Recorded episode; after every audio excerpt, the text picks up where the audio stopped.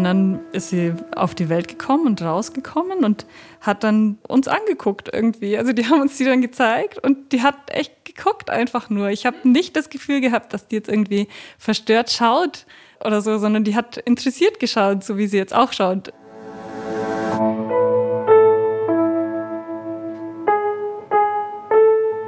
Eltern ohne Filter. Ein Podcast von Bayern 2.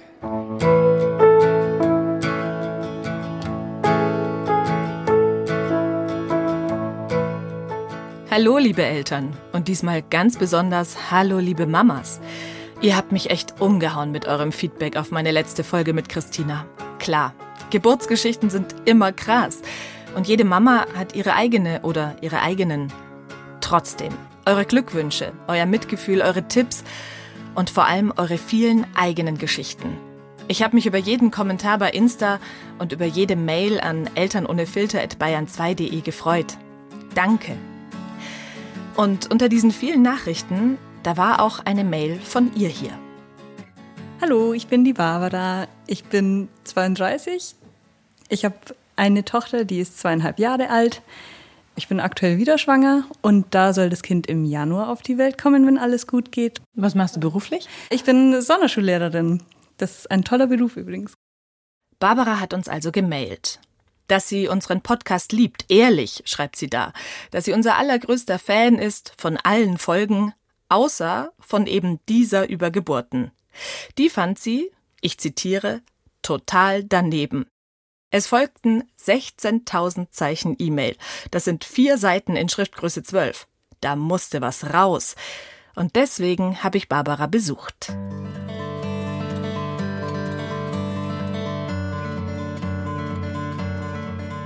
Ich bin zu Barbara aufs Land gefahren, in die Nähe von Nördlingen. Da lebt sie zusammen mit Mann und Tochter über dem Bäckereicafé ihrer Eltern.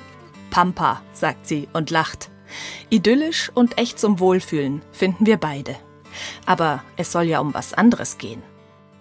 Barbara, Du hast auf meine letzte Podcast-Folge uns eine lange, lange E-Mail geschrieben. Ich glaube, es war die längste E-Mail, die ich jemals auf meinen Tun hin bekommen habe. Es war, glaube ich, auch die längste Mail, die ich jemals geschrieben habe. mein, mein, Mann hat mich am Abend gefragt, was ich denn da mache. Und ich habe gesagt, ich habe eine Folge über Eltern ohne Filter gehört und war sehr empört. Und dann habe ich angefangen zu schreiben und zu schreiben und zu schreiben, bis alles so draußen war.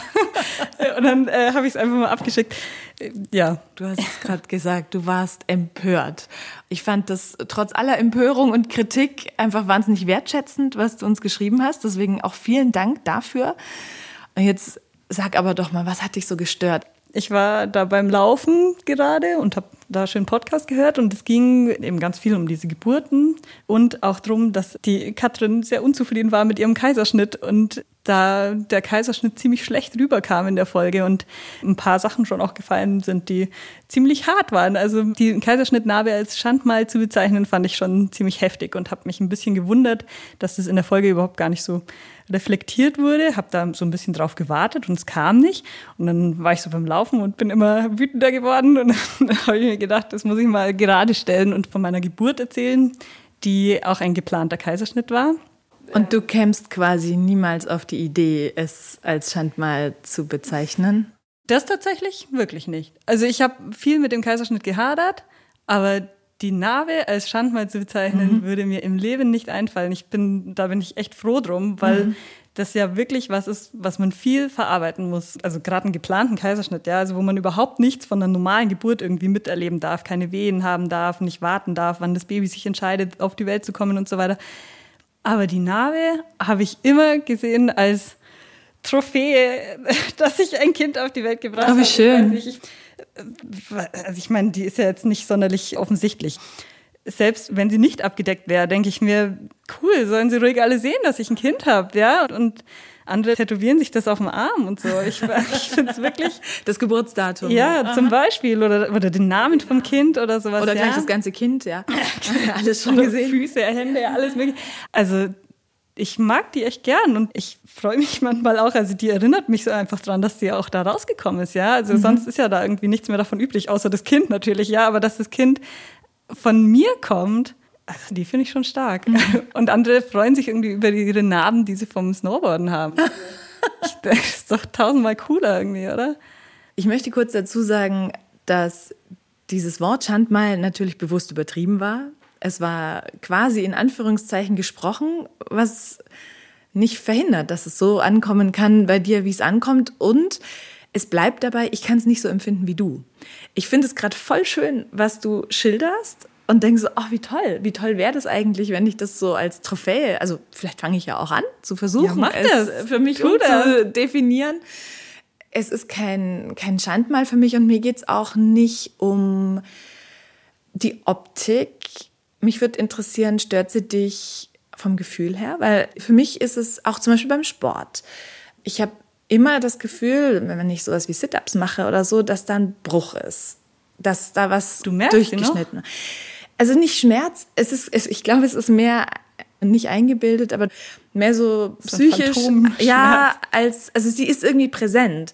Und wenn ich, keine Ahnung, wenn ich in der Küche stehe und mich nach oben strecke, um an die Schränke zu kommen und dann vom Küchenbord die Kante genau auf der Kaiserschnitthöhe ist, dann spüre ich die, ich spüre dieses vernarbte Gewebe und das, also für mich ist die die ganzen sechs Jahre jetzt immer präsent gewesen. Boah, das überrascht mich total, vor allem, weil deine Geburt ja schon viel länger her mhm. ist als meine.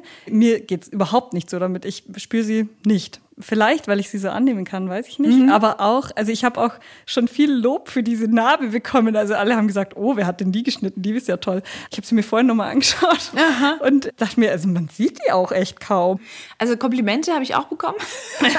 Faszinierend, wofür man Komplimente die Ärzte oder Ärztinnen, die die gemacht haben, eigentlich letztlich, ne?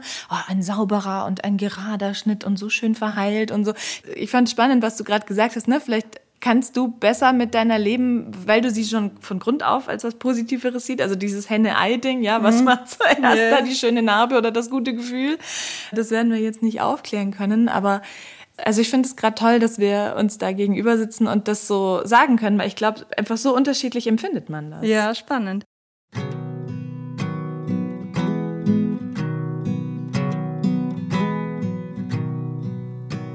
The wallpaper's gone. But my bags are unpacked. There's no reason to get this attached. Yet I can't imagine just not coming back to this poorly lit place. You gotta move on, ain't that what they say? Just give it some time, it will all be okay. Sure, they do know these are all just cliches, and most likely won't.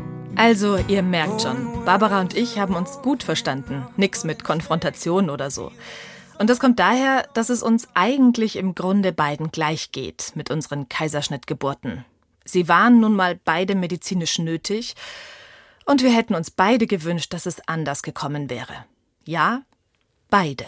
Gleichzeitig habe ich ja auch durchgehört, dass du dir jetzt bin ich schon fast verführt zu sagen, natürlich eine natürliche Geburt gewünscht hättest. Ja, faszinierend, gell, wie das so läuft. Mir ging das natürlich auch so. Also man ist schwanger und dann geht man in einen Geburtsvorbereitungskurs. Ich habe da im Allgäu gewohnt und meine Hebamme hat eine normale Geburt, also mein Gott, was sage ich ehrlich, eine natürliche Geburt verglichen mit einer Bergwanderung und hat gesagt, ja, also man kann da schon Bergführer haben, die einen da durchführen, aber am Schluss muss man es selber schaffen, nach oben zu kommen. Und es ist keine Schande, da mal irgendwie einen Müsli-Riegel zu essen, damit man wieder zu Kräften kommt. Und sie meinte, es ist auch keine Schande ist, noch ein Stück getragen zu werden am Schluss. Hauptsache, man ist am Gipfel. Da dachte ich mir, jawohl, so will ich das auch haben. Und dann liest man Bücher und will dann natürlich auch zeigen, was man kann und will, ja, oder? Also so kommt es einem ja schon vor. Bergwanderung. Hm. Ich weiß ja nicht. Trifft's das wirklich? Geburt ist immer krass. Das war unser Schlusswort in der letzten Folge mit Christina. Und manchmal geht das ja schon in der Schwangerschaft los. Bei Barbara lief bis zur 20. Woche alles easy. Dann kam der große Ultraschall und die Feststellung, dass die Plazenta nicht gut genug durchblutet ist. Nach ein paar weiteren Kontrollen war dann klar, der Embryo ist unterversorgt. Weil außerdem die Werte ihrer Tochter im Bauch immer an der untersten Grenze lagen, sie also sehr klein und leicht war, hieß das für die Schwangere Berufsverbot und Schonung, wo immer es geht. Aufzug fahren statt Treppensteigen, Auto statt Fahrrad, Serien gucken statt Sport. Dazu jede Menge Kontrolluntersuchungen. Barbara nimmt's bewundernswert gelassen. Meistens zumindest. Ich weiß noch, dass ich ganz am Anfang, als sie gesagt haben, dass sie nicht so gut versorgt ist, dass ich mal zu meinem Mann auch gesagt habe, hey, wie soll ich wissen, ob mit dem Kind alles in Ordnung ist, ja, weil das ist in meinem Bauch. Ich kann da schon Tritte spüren und so weiter, aber ich kann nicht wissen, ob es dem gerade gut geht. Mhm. Ja, vielleicht verhungert es gerade in mir drin und ich weiß es nicht. Das war echt schlimm und deswegen war es vielleicht ganz gut, dass ich dann ständig bei irgendwelchen Kontrollen war. Also mhm. Also die haben mir vielleicht die Angst auch genommen. Ich war ja ständig an irgendeinem Wehenschreiber und so und dann hat man immer die Herztöne gehört von dem Kind. Und ich habe mir immer gedacht, also beim ersten Kind passt es schon so, jetzt habe ich ja noch Zeit. Beim ersten Kind haken wir den ganzen Schrott ab und beim zweiten haben wir es dann voll entspannt. Spoiler, es kam anders, es, es kommt anders. anders. Auf jeden Fall hat der Arzt immer gesagt, wir hoffen und wir warten auf die 34. Woche. Wir drücken einfach die Daumen und hoffen, dass bis dahin alles gut geht. Die 34. Woche kam und ging und dann meinte er aber, jetzt sollte man schon mal drüber nachdenken, wie das Ganze zu Ende geht und man muss das Glück nicht überstrapazieren. Wir hatten jetzt schon sehr viel Glück, dass wir so weit gekommen sind. Und der hat dann empfohlen, einen Kaiserschnitt zu machen, einen geplanten Kaiserschnitt, weil er meinte, ich kann das schon probieren mit einer natürlichen Geburt, ich kann das schon abwarten, aber die Wahrscheinlichkeit, dass man das abbrechen muss, weil meine Tochter einfach zu schwach ist, ist sehr groß. Also die Wahrscheinlichkeit, dass sie das einfach nicht packen kann, abgebrochene Geburt ist das Blödste, was einem passieren kann. Kann ich nicht beurteilen. Äh, das war ja das, was mir passiert ist, dass mitten unter der zwar eingeleiteten, aber dann eben, ja, Geburt, äh, Muttermund hat angefangen sich zu öffnen, ich hatte Wehen etc. und wurde mitten in diesem Vorgang dann mit Wehenhämmern auf dem OP-Tisch geschnallt. Grauenvolle Geschichte. Ja. aber, aber, also, weiß ich nicht. Ich habe das mir einfach mal angehört von dem und dann bin ich nach Hause gegangen und dachte mir, uh, okay, geplanter Kaiserschnitt. Dann war an dem Abend Geburtsvorbereitungskurs und ich bin da hingekommen und war mit den Nerven fertig, wenn die da alle auf ihre Geburten vorbereitet werden. Und ich saß dann da einfach nur drin und dachte mir so, und ich nicht. Mm. Und ich, ich nicht.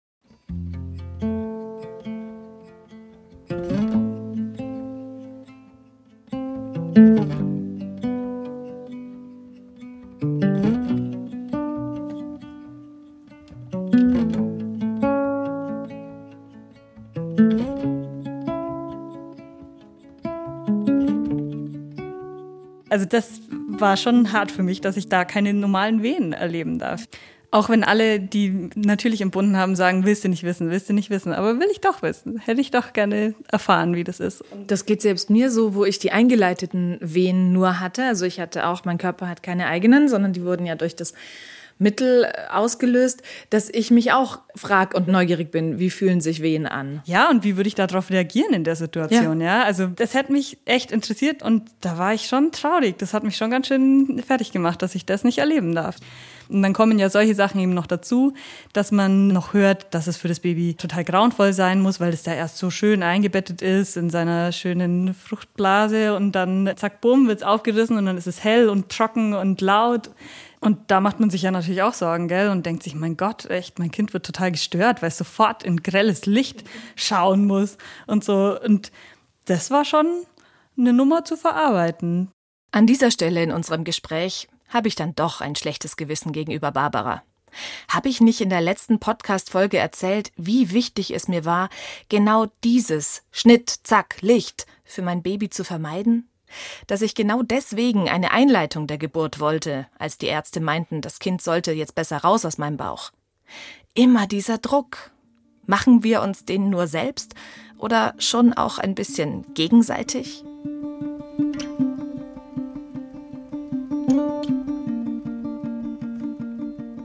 Ich bin mir sicher, jede Schwangere will die bestmögliche Geburt für ihr Baby. Und deswegen ist es so wichtig, dass wir uns vom Leistungsgedanken verabschieden. Hören wir auf, uns zu vergleichen. Geburt ist doch kein Wettbewerb. Jede von uns will das Beste, jede gibt das Beste. Und alles Weitere haben wir nicht in der Hand. Wenn ich eins gelernt habe in den letzten Wochen, wo ich mich mit meiner Angst vor der zweiten Geburt auseinandergesetzt habe, dann das. Kontrollieren und planen kann ich nur bis zu einem bestimmten Punkt. Selbst Wünsche reichen eben nur so weit, wie sie von der Realität eingeholt werden. Und die ist unvorhersehbar. Ich glaube, ich komme zufriedener durch dieses krasse Lebensereignis, wenn ich loslasse. wenn ich gespannt und achtsam die Dinge auf mich zukommen lasse und nur da aktiv werde, wo es in meiner Hand liegt.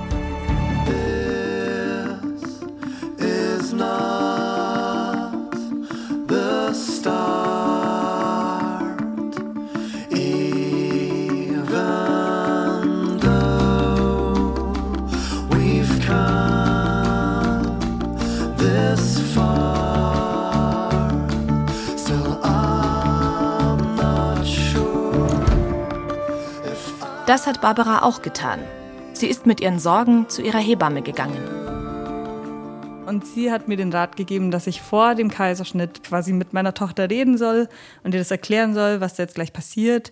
Und ich weiß nicht, ob da was angekommen ist bei dem Baby, aber mir hat es total gut getan, weil ich genau diese Sorge nicht mehr hatte, weil ich da das Gefühl hatte, ich konnte dir jetzt sagen, pass auf, das wird jetzt hart für dich, aber wir schaffen das. Genau. Wie schön. Ja. Wir schaffen das.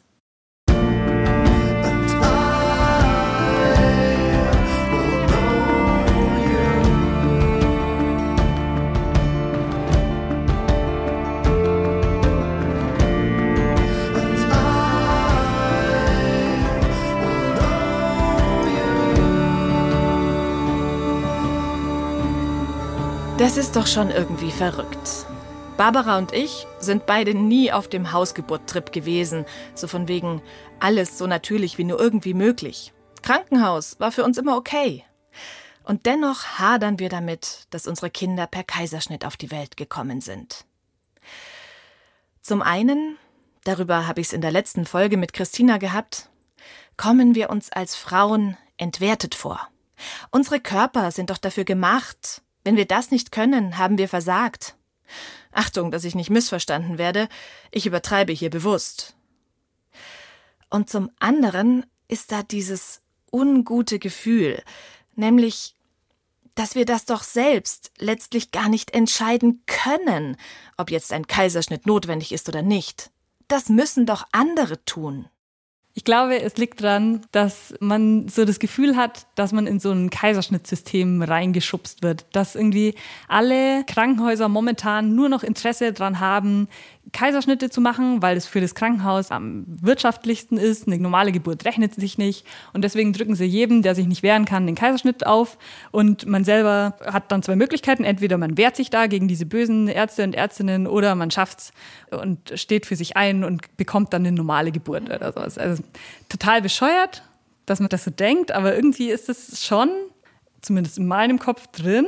Und irgendwie, also ich darf das echt gar nicht laut sagen, aber irgendwie habe ich mir das auch immer gedacht, wenn Leute per Kaiserschnitt dann entbunden haben oder auch eine abgebrochene Geburt hatten, dachte ich mir mal, ah ja, die wusste nicht, wie sie quasi mit den Ärzten reden soll oder so. Wobei ich ja selber jetzt gar nicht eine bin, die da jetzt irgendwie gegen den Rat von Ärzten irgendwas tun würde oder sowas, ja.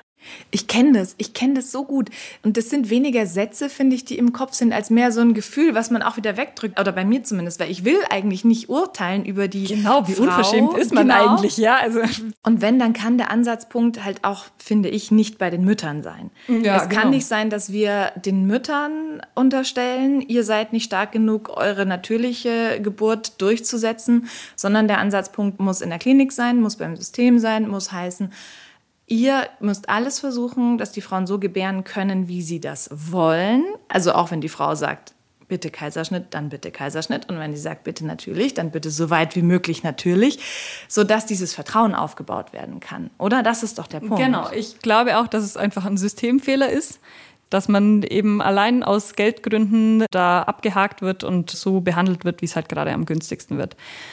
Mm, Genau, und dann dachte ich mir, toll, jetzt gehörst du da eben auch zu denen, die das irgendwie nicht auf die Reihe gekriegt haben.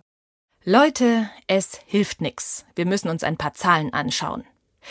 Erst vor einem Jahr hat die Deutsche Gesellschaft für Gynäkologie und Geburtshilfe eine neue Leitlinie für Kaiserschnitte rausgebracht. Der Anlass? Die Kaiserschnittrate war in Deutschland seit 1991 von 15 auf rund 30 Prozent gestiegen. Übrigens geht sie seit 2012 sogar wieder leicht zurück. Aber wie viele Kaiserschnitte sind so notwendig, dass sie Leben retten oder gesundheitliche Dauerschäden verhindern? Das kann man nicht so genau sagen. Aber zwei Schätzungen will ich euch nicht vorenthalten. Die WHO geht davon aus, dass eine Kaiserschnittrate von etwa 10 bis 15 Prozent medizinisch sinnvoll ist. Übersetzt auf Deutschlands Rate würde das bedeuten, die Hälfte bis zwei Drittel aller Kaiserschnitte sind unnötig. Und die ExpertInnen der neuen Leitlinie haben sogar analysiert, dass in Deutschland 90 Prozent der Kaiserschnitte aus medizinischen Gründen nicht als zwingend gelten. Das ist eine krass hohe Zahl. Die muss unbedingt eingeordnet werden. Und das passiert auch in dieser Leitlinie, indem zum Beispiel andere, nicht medizinische Gründe für Kaiserschnitte aufgeführt werden.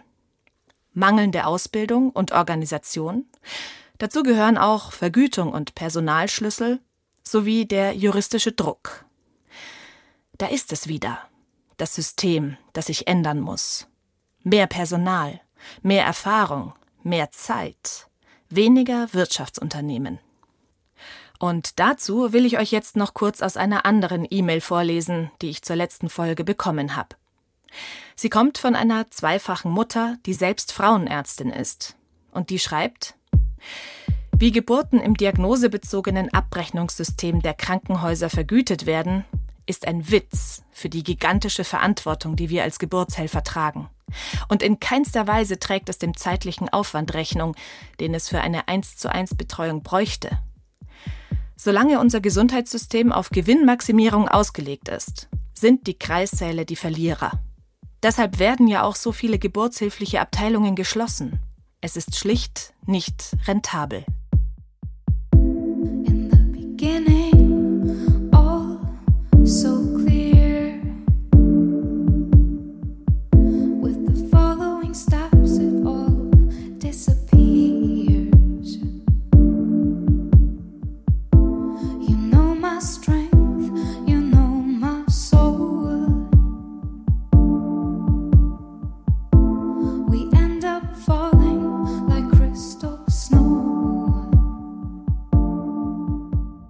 dann gibt es ja noch die Frauen, die von vornherein sagen, ich will einen Kaiserschnitt. Medizinische Notwendigkeit hin oder her. Ich bringe jetzt ein ganz anderes Teufelchen ums Eck.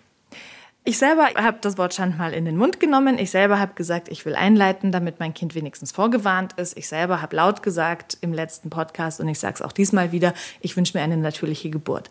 Und in mir drin sitzt ein kleines Teufelchen, was denkt, ach, nicht natürlich gebären, jemand anders macht das für mich und schneidet das raus. Ach, aber warum eigentlich nicht? Ja, ich habe da auch viel drüber nachgedacht. Nicht, weil ich mir das jetzt irgendwie wünschen würde für meine nächste Geburt oder sowas. Aber also ich habe viel drüber nachgedacht, weil ihr auch gesprochen habt über diese eine, die dann sich den geplanten Kaiserschnitt Ja. irgendwie so gewünscht hat, ja. Und da habe ich drüber nachgedacht, was daran eigentlich so verächtlich quasi Ja. ist, warum man das so darstellt. Also du meintest so, ja, soll jeder machen, wie er will. Und das sagt man so leicht, aber ich habe das verstanden das erste Mal über das Thema Stillen. Ich habe gestillt, meine Tochter, und ich würde auch wieder stillen jetzt, wenn es klappt wieder. Und ich weiß, dass es gesund ist und so weiter. Aber ich habe beim Stillen auch festgestellt, was das zum Teil für ein Scheiß sein kann. Also ich mochte meine Brüste echt gerne, aber alles, was an Sexualität an diesen Brüsten war, ist verschwunden durch das Stillen. Erstens mal, weil ständig ein Baby dran gesaugt hat und zweitens, weil einem ständig Leute auf die Brüste starren, als wäre es das Natürlichste auf der Welt. Und das Stillen ist ja auch das Natürlichste auf der Welt, aber die Tatsache, dass Leute mir auf die Brüste schauen, halt nicht. Und dann starren Schwiegermütter und, und Onkels, weiß nicht, ähm, ja. Und also da ist nichts Sexuelles mehr da. Auch nach dem Abstellen. Auch nach dem Abstillen. Also da tue ich mich schon echt schwer.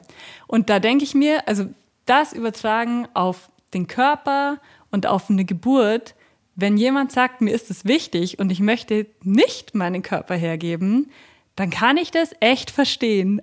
Und was bin ich denn dann da, leichtfertig drüber zu urteilen? Ja, also wenn jemand da seinen Körper nicht hergeben möchte, dann muss er das nicht tun. Ja, und also man gibt viel genug her. Ich lag in den Tagen vor meiner eingeleiteten Geburt auf dem Zimmer mit einer ganz, ganz netten jungen Frau, die äh, Zwillinge im Bauch hatte und eine anderthalbjährige Tochter. Und mit der habe ich mich ganz viel unterhalten in den Tagen. Und die hat mir von ihrer ersten Geburt erzählt, eine vaginale Geburt und von ihren Verletzungen, die sie davon getragen hat. Und Also auch das, ne? Wir sprechen über unsere Narben, über unsere Skalpellnarben. Es heißt ja nicht mal, dass du keine Narben oder Verletzungen oder eben körperliche Veränderungen davon trägst, wenn du vaginal gebärst. Ja, man kennt natürlich tausend Geburtsstories, ja. Also jeder erzählt ja da fleißig und offen. Und die meisten Geschichten sind ziemlich grauenvoll, die ich so gehört habe. Also ich kann verstehen, wie man eine Podcast-Folge Trauma Geburt nennen kann, weil ich glaube, bei den meisten Frauen war es so. Und meine Geburt war nicht traumatisch, die war echt eher schön. Ganz zaghaft sagt sie das, dass ausgerechnet ihr geplanter Kaiserschnitt schön war, als ob es unanständig wäre. Dabei brauchen wir das. Gute Beispiele von schönen Geburten, damit sich nicht nur die Horrorstories in unseren Köpfen festsetzen. Also, Barbara und ihr Mann haben einen Termin festgelegt, an dem ihre Tochter auf die Welt kommen sollte. Das Blättern im Kalender mit dem Arzt war schon aufregend, denn es ging ja um das Geburtsdatum ihres Kindes. Aber viel aufregender war was anderes. In der Woche vor diesem Dienstag war die hochschwangere Barbara jeden Tag im Krankenhaus. Jeden Tag wurde sie untersucht. Wie groß, wie schwer war das Baby? Würde es die magische Grenze von zwei Kilo erreicht haben? Die war deshalb so bedeutend, weil ab zwei Kilo durften die Babys mit aufs Zimmer nach der Geburt, mit zu Mama und Papa. Barbara und ihr Mann wagten kaum darauf zu hoffen. Sie stellten sich darauf ein, dass ihr Kind erstmal auf der Neugeborenenstation bleiben muss. Pünktlich um 13 Uhr an diesem Dienstag kam Barbara in den OP. Ihr Mann hielt ihre Hand. Eine der Krankenschwestern kannte sie aus dem Chor. Also es war wirklich nett. Meine Geburt war echt nett.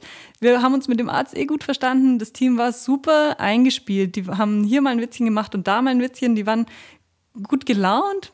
Also war gute Stimmung, aber natürlich auch konzentrierte Stimmung und dann liegt man da so und also eine Kaiserschnittgeburt ist auch kein Spaß. Ja, also die ruckeln da an einem ganz schön rum und alle, die da jetzt normal entbunden haben, die denken sich jetzt, was labert die denn für ein Pipifax-Kram? Ja, aber das ist nicht so einfach, dass sie dann da das Baby so irgendwie rausheben, wie man sich das so romantisch vorstellt, sondern da wird ganz schön an einem rumgezerrt. Genau. Und dann ist sie auf die Welt gekommen und rausgekommen und hat dann uns angeguckt irgendwie. Also die haben uns die dann gezeigt und die hat echt geguckt einfach nur. Ich habe nicht das Gefühl gehabt, dass die jetzt irgendwie verstört schaut oder so, sondern die hat interessiert geschaut, so wie sie jetzt auch schaut. Die hat, die hat das, schauen wir mal, wir schaffen das, hat sie zu Ja, vielleicht, ja. Die, also die hat geguckt, ach, was ist denn jetzt hier? So, also so kam es mir irgendwie vor. Und das war schön, sie da zu sehen. Ja, und dann hat sie auch geschrien und der Anästhesist meinte noch zu mir, so schreit kein Baby unter zwei Kilo. Und das war natürlich schon mal ein cooler Satz. Und dann sind die zum Wiegen gegangen, da war mein Mann auch dabei. Und dann hat sie zwei Kilo und 300 Gramm gewogen. Und das war das Schönste, was ich jemals gehört habe. Echt, das war, die, weil einfach klar war, dass dieses Baby, um das man echt lange irgendwie Tohuwabohu gemacht hat und wo man nicht wusste, ob das überhaupt eine Geburt überlebt, ja, das war doch schwerer als gedacht. Und ah, also für mich war da auch die Geburt dann zu Ende irgendwie. Ich kann danach nicht mehr viel sagen. Ich habe mir nur die ganze Zeit gedacht, die ist so schwer, dass wir sie mit ins Zimmer nehmen dürfen. Und das war echt das Schönste, was ich jemals gehört habe. Ah, das war schön.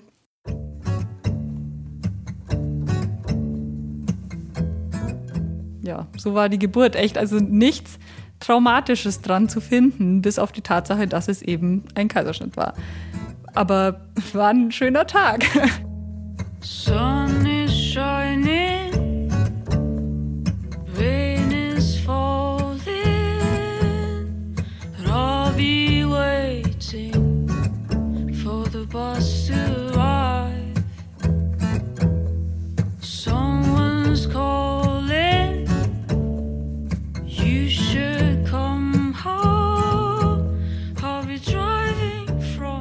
Übrigens muss Barbaras Baby dann doch noch auf die Neugeborenenstation. Aber darauf war sie eingestellt. Das ist für sie okay. Sie hat ein gesundes Kind. Und das nächste soll bald folgen. Barbara selbst hat zu ihrer jüngeren Schwester nur 15 Monate Abstand und mochte das immer. Doch weil es heißt, nach einem Kaiserschnitt soll sie ihrem Körper ein Jahr Schwangerpause gönnen, wartet sie diese Zeit ab. Als dann der Schwangerschaftstest positiv ist, heißt es bei der ersten Untersuchung, keine Herztöne. Barbara hat einen Abgang. Sie entscheidet sich für eine Ausschabung und, Spoiler, erfährt, dass sie wohl nie eine natürliche vaginale Geburt haben können wird. Bei dieser Voruntersuchung zu der Ausschabung hat der behandelnde Arzt mich gefragt, ob man mir schon mal was zu meiner Gebärmutter gesagt hätte. Habe ich gesagt, ja schon. Also hat meine Ärztin herausgefunden, dass sie so herzförmig ist. Und dann meinte der, nee, die ist nicht herzförmig. Diese Trennung, die geht bis ganz nach unten. Das sind zwei Gebärmütter inklusive zweier Scheiden. also Vulva technisch ist alles normal, ja. Also innen drin teilt sich's dann einfach auf in zwei Scheiden. Das hat vorher noch nie ein Arzt und auch noch nie eine Ärztin rausgefunden. Das hat auch noch nie ein Mann angemerkt, wohlgemerkt. Da denke ich mir, hä? Also, wie konnte man das nicht sehen? Aber gut, also man hat es nicht gesehen. Mittlerweile freuen sich alle, wenn sie mich untersuchen dürfen, ähm, weil es ja jetzt nicht allzu oft vorkommt. Auf jeden Fall habe ich jetzt diese beiden Gebärmütter. Und es ist aber auch der Grund dafür, warum deine Tochter nicht so stark versorgt war oder gewachsen ist. Da bin ich mir nicht ganz sicher. Also es heißt Plazenta-Insuffizienz. Das war die Diagnose, die sie bei meiner Tochter hatten. Also die Plazenta war nicht gut versorgt. Aber ob das damit zusammenhängt, dass das zwei Gebärmütter waren, weiß ich nicht. Ich weiß noch, dass der Arzt beim Kaiserschnitt gesagt hat, na kein Wunder, dass sie so klein ist, die hat ja auch gar keinen Platz. Und ich habe jetzt nochmal mit ihm telefoniert, eben über meine Geburtschancen von diesem nächsten Kind. Und da meinte er, naja, also Kinder, die in so einer doppelten Gebärmutter wachsen, die haben halt einfach nicht so viel Platz. Ja? Also eine halbe Gebärmutter kann sich nicht so weit dehnen wie eine ganze. Also es wird auch diesmal wenig Platz sein. Ob das Kind schlecht versorgt sein wird, das kann man scheinbar noch nicht sagen. Ah, okay. Also so hat man mir das auch gesagt, nachdem man das dann rausgefunden hat, mit diesen beiden Gebärmüttern, dass das nächste Kind ein Kaiserschnittbaby auch wieder wird. Also dass da eine normale Geburt nicht möglich sein wird. Aber da jetzt nicht wegen der Kraft des Kindes? Nö, genau, das weiß man ja noch gar nicht, wie es dem Kind geht, sondern einfach nur. Ähm, Sondern warum? Was ist dann das Argument? ich habe mich das auch gefragt, habe ich nämlich wieder bei dem Arzt angerufen aus Kempten. Und der hat mir das dann erklärt, dass diese Gebärmütter überhaupt gar nicht das Problem wären. Also die könnten genauso ein Kind gebären. Aber das Problem ist diese getrennte Vagina. Diese Scheidewand ist das Problem, weil da einfach nicht genug Platz ist. Er meinte, dass da kein Kind durchpassen wird und dass die Wahrscheinlichkeit, dass das zerbersten wird, sehr groß ist und dass die Wahrscheinlichkeit, dass es mir dann auch noch Harnröhre und Blase zerfetzt, auch besteht. Als er mir das gesagt hat, habe ich dann gesagt, ja, okay, ich nehme den Kaiserschnitt, Dankeschön. Ähm, er hat auch da wieder gesagt, sie können das machen, wie sie wollen. Aber er hat gemeint, das werde sehenden Augens in die Katastrophe reinrennen. Und deswegen, ja, wird es auch jetzt wieder auf einen Kaiserschnitt rauslaufen. Und ich habe während dem Telefonat habe ich noch zu ihm gesagt, wissen Sie was, für mich ist das okay. Das passt. Ja, also ich habe da mich mit dem ersten Kaiserschnitt gut angefreundet. Ich habe mich auch damit angefreundet, dass wenn der Arzt sagt, dass es ein Kaiserschnitt sein muss, dann muss es einer sein. Er sagt es wieder. Über die erste Geburt kann ich mich nicht beklagen. Wenn die zweite genauso wird, wird es toll sein. Und ich denke mir ehrlich, also muss ich wirklich neidisch sein auf diese Geburtsstories von den anderen, die halt wirklich schon auch gefährliche Situationen durchgemacht haben. Ja, also ich muss nicht beweisen, dass ich zu den ganz harten gehöre, indem ich jetzt da auf Teufel kaum raus ein Kind vaginal entbinde, obwohl das überhaupt nicht angezeigt ist. Kann ich total verstehen. Würde ich genauso machen. Übrigens, um das kurz einzuordnen, diese wirklich kuriose Diagnose von Barbara mit den zwei Gebärmüttern und zwei Vaginas betrifft etwa 0,3 Prozent aller Frauen, ist also echt, echt selten.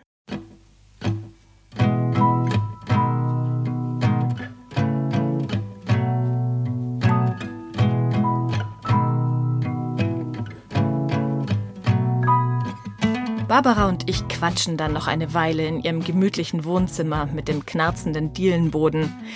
Wir stellen fest, dass wir beide finden, die jeweils andere hat doch gar keinen Grund, unzufrieden zu sein, dass es bei ihr ein Kaiserschnitt wurde. Bei uns selbst aber zweifeln wir immer noch so ein klitzekleines bisschen. Aber wir sind uns auch einig, Kaiserschnitte retten Leben. Wer weiß, ob Sie und ich und unsere Töchter vor 200 Jahren die Geburt überlebt hätten. Da gerät Barbara irgendwann richtig in Rage. Manometer, ehrlich, da muss man sich nicht schämen dafür, wenn man sich einen Weg aussucht, der sicher ist und der garantiert, dass am Schluss Mutter und Kind gesund rauskommt. Ich weiß nicht so genau, wie man auf die Idee kommt, dass man wirklich am Leben kratzt und dass es wirklich eng ist und dann darf man erst einen Kaiserschnitt haben. Also es ist ja Wahnsinn eigentlich, wenn man darüber nachdenkt. Hast du das denn von außen gespürt oder erlebt? Dass du das Gefühl hattest, irgendwer guckt da auf dich herab und auf deine Minderleistung. Ich spreche es jetzt mal so böse aus. Ja, ja. Nee, ich weiß, dass viele meine Schwester, die vaginal entbunden hat, gelobt haben, dass sie das gut gemacht hätte. Zu mir hat das keiner gesagt. Aber ich dachte mir, hey, ich habe das auch gut gemacht irgendwie. Und gleichzeitig denke ich mir, naja, du bist da hingegangen, hast dein Kind abgeholt. Naja, eine Kaiserschnittnarbe tut übrigens auch Wege. Oh ja. Also nach dem Kaiserschnitt ist schon ziemlich arschig, aber gut. Es hat niemand offen geurteilt darüber, aber so ein bisschen bildet man sich das so ein, dass die da jetzt angeben können mit ihren tollen Geschichten und man selber nicht. Also dann schauen die sich so an und wissen dann, wie es ist für die richtigen Mütter so ungefähr. Und ich bin dann da auch noch da. Die richtigen Mütter. Die richtigen Mütter mit ihren richtig harten Geschichten. Aber wie gesagt, ich empfinde das mittlerweile nicht mehr als Schande und es ist einfach so, ja. Deine Botschaft ist für mich irgendwie so ein bisschen, macht euch mal locker, oder? Ja, also war mir noch wichtig zu sagen, dass ich hier nicht Werbung machen will für einen Kaiserschnitt. Ja, also jetzt sollen nicht alle gehen und mit Kaiserschnitt ihre Kinder einfach abholen. Das ist schon gut, wenn man das natürlich machen kann. Aber wenn man es nicht natürlich machen kann, dann ist es keine Schande. Das ist vollkommen in Ordnung. Und ich wünsche mir einfach, dass sich niemand schlecht fühlen muss, weil er per Kaiserschnitt entbindet. Ich wünsche echt jedem, dass er sich anfreunden kann mit der Narbe. Dem schließe ich mich an. Ihr Mamas, die jetzt zuhört, aber auch alle anderen, die ihr aus einer Lebenssituation anders hervorgegangen seid als geplant. Gezeichnet vielleicht, mit Narben, ob körperlich oder seelisch. Wir können's nicht ungeschehen machen. Aber wir können dran arbeiten, dass diese Narben gern gesehene Wegbegleiterinnen werden. Klar, mal nerven sie. Aber hey, sie sind ja nicht grundlos da. Gut, dass Barbara mich daran erinnert hat. You me,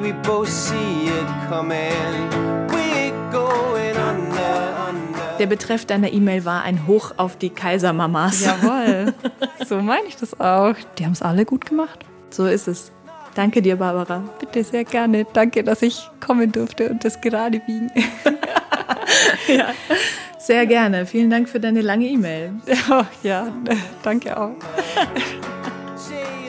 Und wenn ihr mir oder uns auch schreiben wollt, dann schaut mal in die Show Notes. Dort findet ihr Handynummer und Mailadresse. I stop and wonder how this happened after all. Eltern ohne Filter ist ein Podcast von Bayern 2. Die heutige Folge hat Ulrike Hagen redaktionell betreut. Auch eine Kaisermama. Produziert hat Anja Beusterin. Nächste Woche lernt ihr bei Schlien Iris Mütlach kennen. Iris lebt in Hamburg und hat einen Sohn mit Behinderung, womit sie selbst als Mutter erstmal gar nicht so gut klargekommen ist. Für mich heißt es jetzt nach einem Jahr Eltern ohne Filter erstmal Abschied nehmen. Sommerpause und dann Mutterschutz, Geburt, Wochenbett. Wenn ich mir das so überlege, würde ich grad lieber weiter Podcasts für euch machen. Aber hilft ja nix. Irgendwie muss das Kind wieder raus aus mir. Ich hab's ja so gewollt. Über Insta halte ich euch auf dem Laufenden. Schaut mal rein. Wir sind dort die Eltern ohne Filter. Macht's gut und seid gut zu euch. Eure Katrin.